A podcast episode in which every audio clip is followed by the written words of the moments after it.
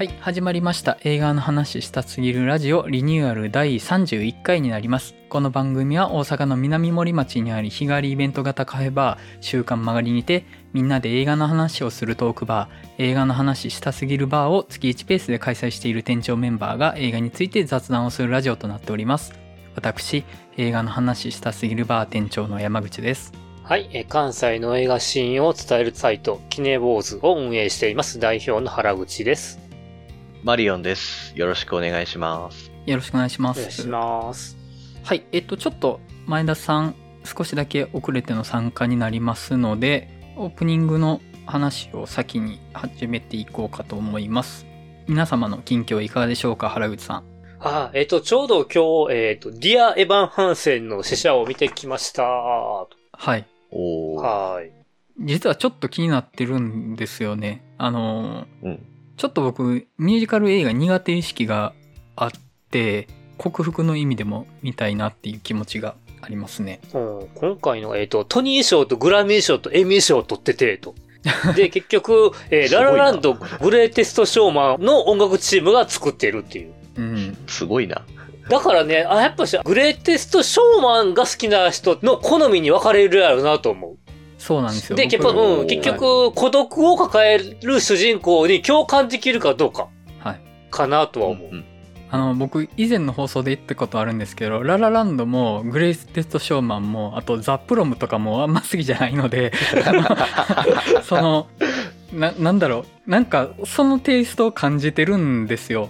でもちょっと、あー。あのなんかもう苦手意識になりつつあるのちょっと嫌だなと思っててそのなんかちゃんと見てあの判断したいなと思っててはい。で、ちょうどみんな、あの、ドゥの時にね、予告を見てて、確かにストーリーの全体はあんな感じなんだけども、まあね、はいサイドストーリーとかたくさんあって、はいで、主人公の男の子は、えっ、と、こうもともと舞台のミュージカルでも主役やってた子が映画でも主役をやってるっていう。みたいですねううんん、うんなんかすげえなと思って版と同じと。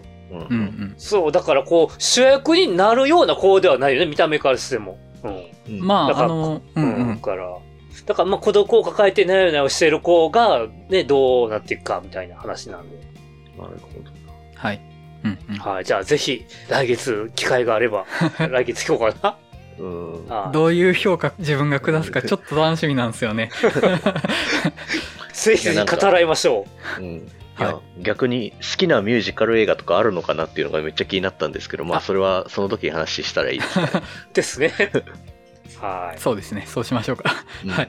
えっと、マリオンさんいかがされてましたと僕は、あの、最後の決闘裁判を見に行きました。めちゃくちゃ評判いいですね。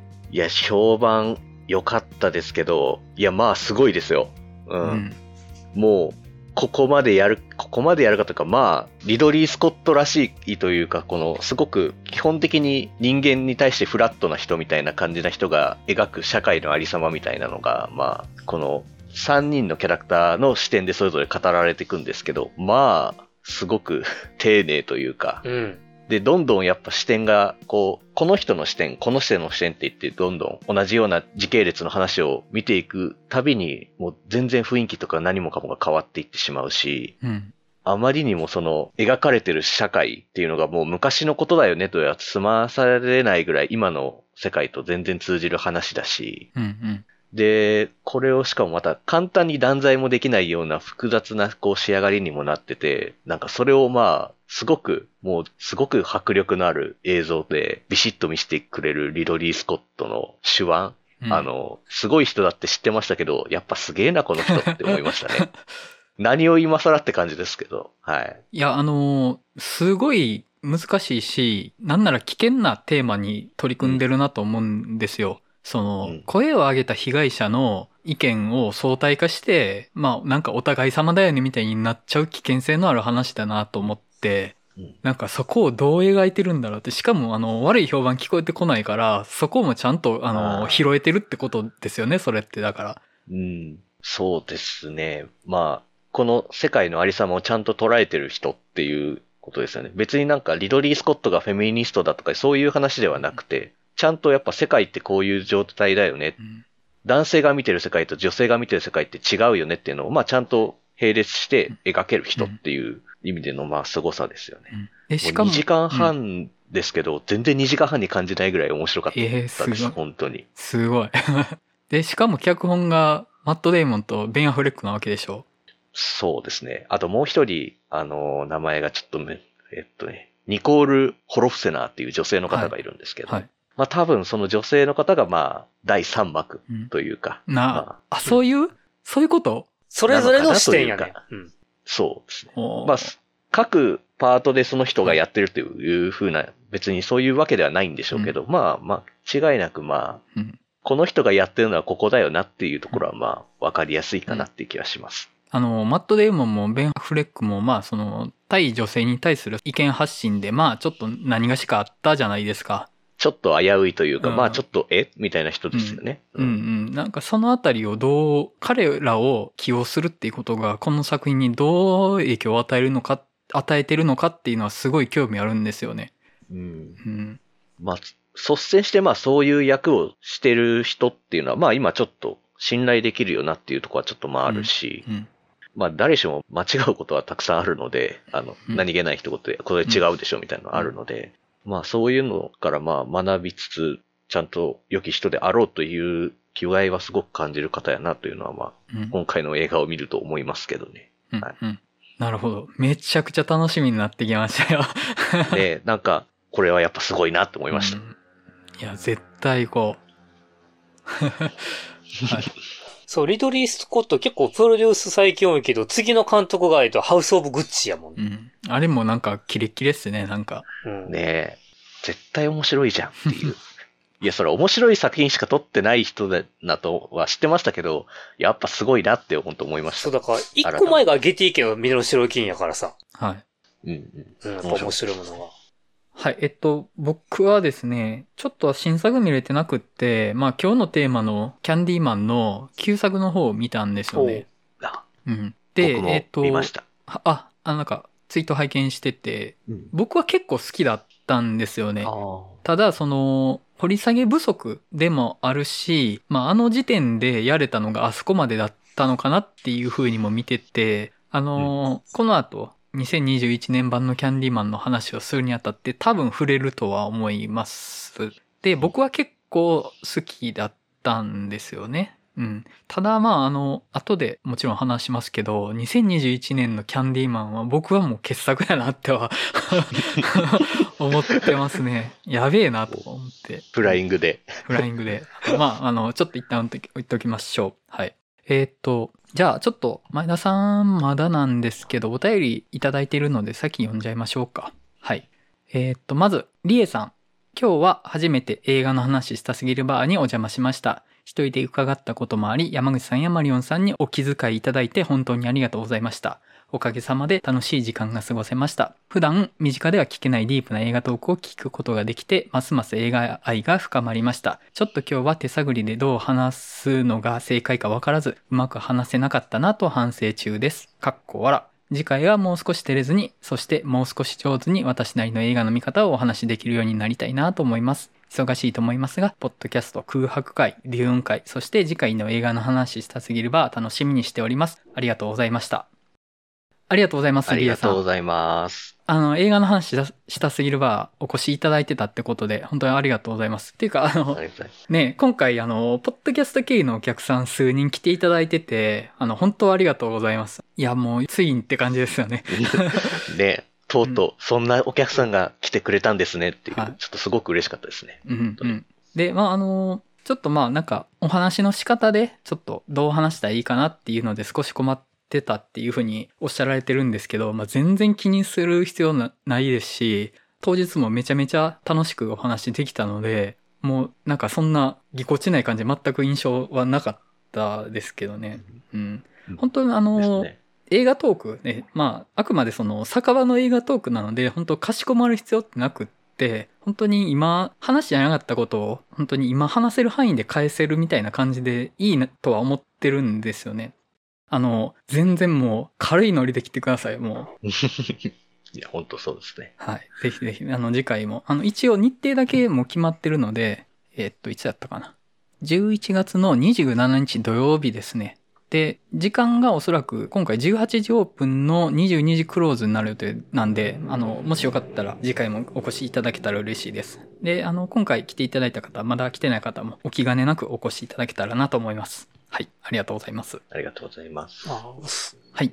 えっと、もう一ついただいております。はい。えっと、須藤さん。はじめまして、こんにちは。一週間ほど前に Spotify でこちらの音声配信を見つけて聞き始めています。映画の話をできる人が周りにあまりいないので、年代が近い皆様のお話にとても楽しませてもらっています。ありがとうございます。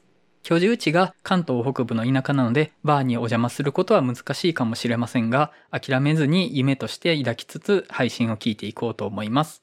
リクエストをさせていただきたいのですが、皆さんにとっての障害ベスト級の映画作品は？を聞いてみたいです。現状1位などでもいいです。霧島部活やめるってようの回で皆様がものすごくプライベートな話を赤裸々に語ってくれたのがとても嬉しく楽しかったので、もっと聞いてみたくなってしまいました。ちなみに私の障害ベスト作品はロッキーとピクサー映画のインサイドヘッドです。長くなるので割愛しますが、個人的にものすごく刺さる映画でした。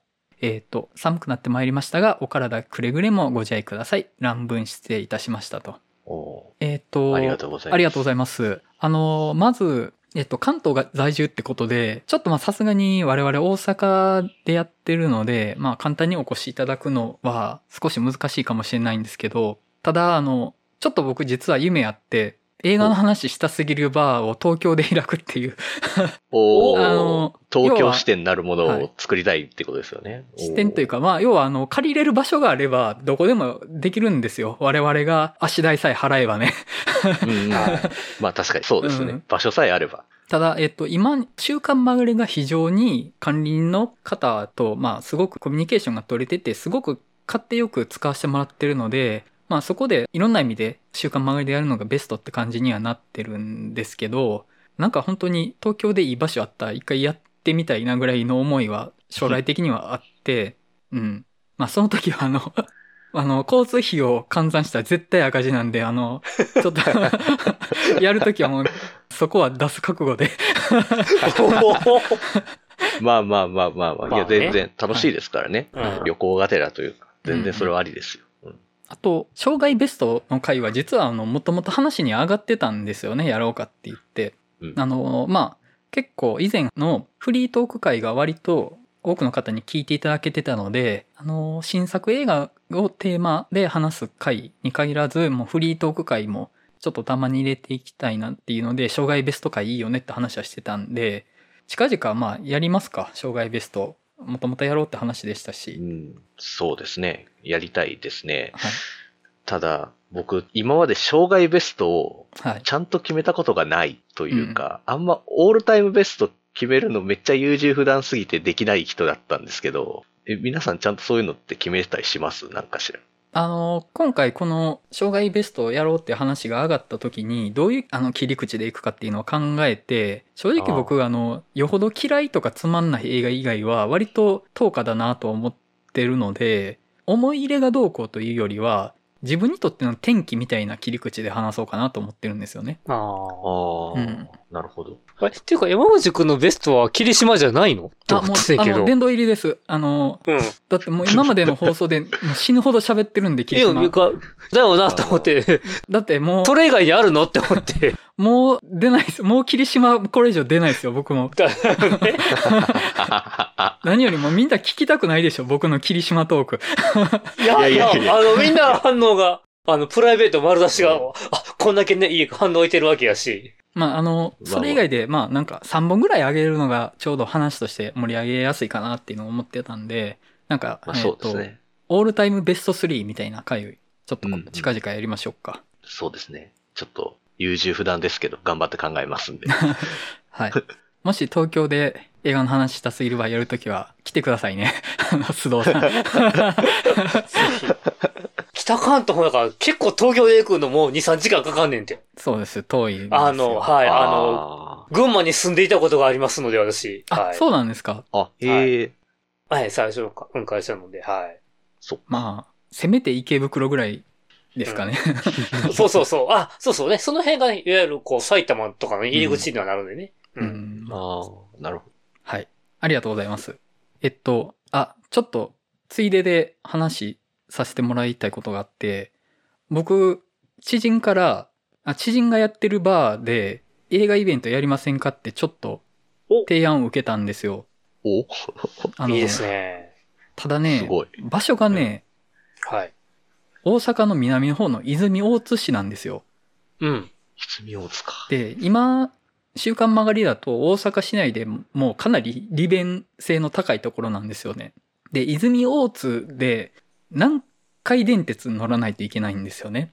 えっでと、そこ、駅近い、駅からは近い？駅は比較的近いんですけど、うん。その急行とかが止まらない駅なんで、あの、今回まあ、近畿圏にリスナーさんがいて、もしお店やったら来ていただけるっていう手応えは掴んだんですけど、それが泉大津になった時に、あの、行けるのかどうかっていうのがちょっと、頑張ればいけるかな。あの、夏フェス行ってた頃は、泉と大津フェニックスとかよく行ってたので、ラッシュボールとはいか大人まで。はい。行行けなくはない。あ、でもマリオンさん遠いよね、さすがに。あ、多分まあ遠いなと思いましたけど、まあ、うんまあいいいいですけどね、まあ行っても楽しそうだし。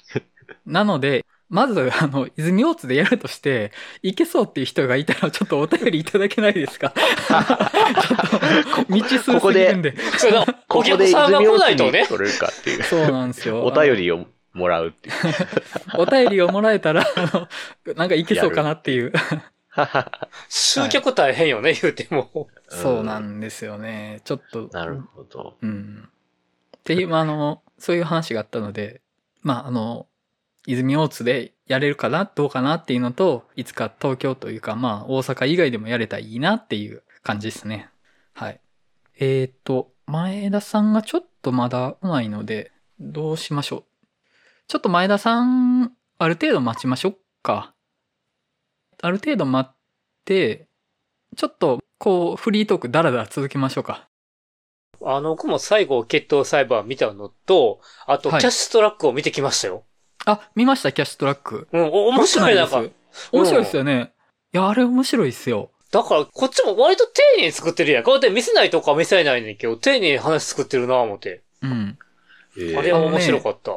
すごいバランスが面白い映画なんですよね。その、暴力描写のドライさと淡々としてる感じ。あの、冷徹さとうん。ステイサム映画のあの問答無用さが合わさってるんですよね。で、結構食い合わせ悪いと思うんですよ。そのドライな暴力。うんなんか誰も簡単に死んじゃうかもしれないみたいなのと、ジェイソン・ステイサムのどう考えてもこいつ死なないだろうっていう、うん食い合わせめっちゃ悪いと思うんですけど、ちゃんと合体してるんですよ、これが。う んへすごいんですよね、これ。ーなるほどな。で、あのーオリジナルの作品があるんですよね。ブルーレクイエムだったかあ。、はいはい、そっかそっかそっか。うん。で、はい。多分そっちは割とドライな方向に振ってる作品だと思うんですけど、そこにジェイソン・ステイサムが入ることで、なんかよくわかんない化学反応が生まれてて、あのー結構美味しい料理に仕上がってるんですよね。へえ、ちょっと見に行きたいですね。ちょっと。そう。いや、あの、これはね、いいですよ。僕めっちゃ押せますよ。だから、もう、ぼちぼち終わっちゃうかもやから、うん、もう今うち見とかんと。まあそうあ、ですよねも、割となんかね、ランキング入ってきてるからね。あそこの、うん。あの規模のやつで。でも、あの、意外と早終わるかなんだけど、うん、うんやってる。でもその、ジェイソン・ステイサムを目的で行った人とか、その、ガイ・リッチーっていう切り口で行った人とかって、どっち側からも困惑する映画になってたんじゃないかなって気え、がするんそう、ですけど。そうか？うんおーなんか確かになんか話聞いてると、え、本当にガイリッチ映画なのかなって感じがするんですよ。うんなんか暴力映画的にすごいとか、いいっていうのとかって言ってるのが、なんか前言ってた時も、ブルータルジャスティスのエスグレイク・ザラーの映画っぽいみたいな感じのちょっと話してたじゃないですか、チラッと。なんか。ちょっと、はい。僕は思い出しました、少し。うん。え、ガイリッチでそんな感じあったっけ？みたいな風にはちょっと思ったわけですけそうど。まあ、だからまあ、ステイサムの映画ではあるかな？どちらかというと。ううん。うん。いやね、あんまりね、食べたことない味の料理になってて、う。うんん。だから結構ストーリーは丁寧やな、思って。うん。うん。なるほど。いや、基本的にめちゃめちゃ丁寧で、うん。その、なんとか不条理というか、突飛だなっていうところは、基本的にそのジェイソン・ステイサムが強すぎるっていうことだけなんですよね。まあまあまあまあ。そうか。あの、押せますよ、今。今、うん結構押せる映画ですね。なるほど。ちょっと見に行かないとな。気になってきます。ちょっとかかりそうですね、これ。あ、あの、映画の話したすぎるバーの最終目標の話ちょっとはい。しちゃいますか？最終目標。あの、映画の話したすぎるバーの売り上げって、ちょっとずつプールしていってるんですよね。で、あの、うんういつも映画館が仕入れてるポップコーン業者さんからポップコーンを仕入れて提供したりとか、で、まあ多少の出費はあるんですよね。ただ基本的にはまあ、週刊曲がりに使用料払った残りの売上金はプールしていってるんですけど、これを貯めた、貯めての最終目標が、歌丸さんを呼ぶなんですよね。ええええあの、わだから今やったらね、来てもらえるのが週末しかないからね、そうな TBS んですよラジオがやってる分。もうウィークデーは帯で潰れてますからね。うん。週末しか来てもらえないんですけど。これはあの、僕の昔からの夢なんですよね。自分が関わってるイベントに歌村さんを呼ぶっていうのは。すごい壮大な夢だ、これ。で、あの、そのプール金はおそらくまだ遥か彼方です。まあ、なかなか、なかなかね、難しいですよねでまあ、。そう、こんな目標、すぐにはポンとは。うん。続けていく上での目標は大そうなんですね。あの、目標があることでやってる意味を感じられるっていう。うん。うんうんうんあの、そうですね。前、広島県の福山にあるシネマモードっていう映画館で、その、歌村さんがチョイスした映画をみんなで見て、歌村さんがトークショーをするイベントに僕は行ったって話をしたことがあるんですよね。で、えっと、はい2回やって2回行ったんですよ、僕。うん1回がスーパーと、おもう1回がクリード、シャンプーを継ぐ男だったんですよね。で、その1回目の時がスーパーだったと思うんですけど、どうやって歌村さん読んだんだろうと思って、そこの支配人に連絡取ったんですよね。どうやって歌村さん読んだんですかって言って。そしたら、当時タマフル、ウィークエンドシャッフル時代でしたけど、タマフルのメールに、あの、送ったっておっしゃられてて、それでええんやと思って、へえ。それでええんやっていう。じゃあ、僕もお金貯めて、それしようと思って。来てくれませんかって。まただまあ、あ、あ全然の、ね。やるからには映画を上映するイベントに来ていただくっていう必要があるかなと思ってるので、その時はもう、あの、塚口三三劇場を巻き込むっていう絵を描いてるんです。そんな、そんなこと考えたんだ。すいません、歌丸さん呼ぼうと思うんですけど、手伝ってもらえないですかって言って。すごい壮大な、壮大な夢を。歌丸さんのアトロク、アフターシックスジャンクションで、去年ミニシアター特集になった時に、はい。リスナーのお便りで2本ぐらい、三三劇場が上がっててん。ああ、そうなんですね。ああ、そっか。だからその辺はありちゃう？なんか、ありえそう。でも今思いましたけど。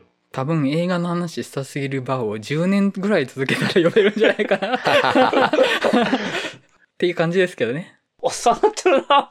今のペースだとそんな感じですね。うんうんはい。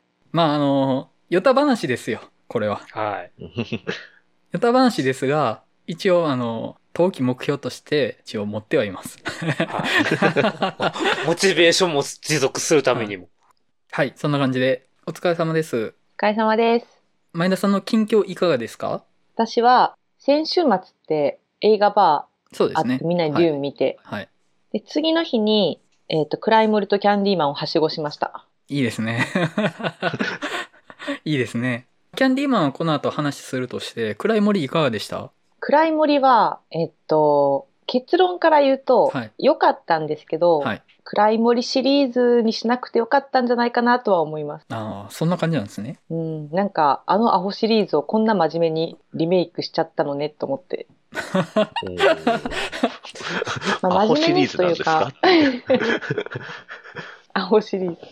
でもなんか、結構先の読めない展開で、まあ面白かったんですけど、これネタバレ、ネタバレじゃないとは思うんですけど、暗い森シリーズってもともと、その森に入っていったら、ちょっとフリークスな一家が住んでて、その人たちに襲われるっていう話なんですよね。はい。でも、まあ、よく考えたら、このご時世そんなん登場させられへんかって後から気づいたんですけど、うん、まあね。うんう。ん。うん。そうなんです。なので、ちょっとね、方向性は違う感じになってて、うん、うん。なるまあ、でもほど。個人的にそこをちょっと楽しみにしてたんで、そう。っていうちょっと、なんていうんですかね、寂しさはあったんですけど、なるほど。はい。でもこの2つの作品やったら、あ、もう圧倒的にキャンディーマンの方が良かったなと思いました。うん。キャンディーマン良かったですよね。うん、良かった良かった。もう、入っていきますか、キャンディーマン話。はい。入っていきましょう。はい。はい。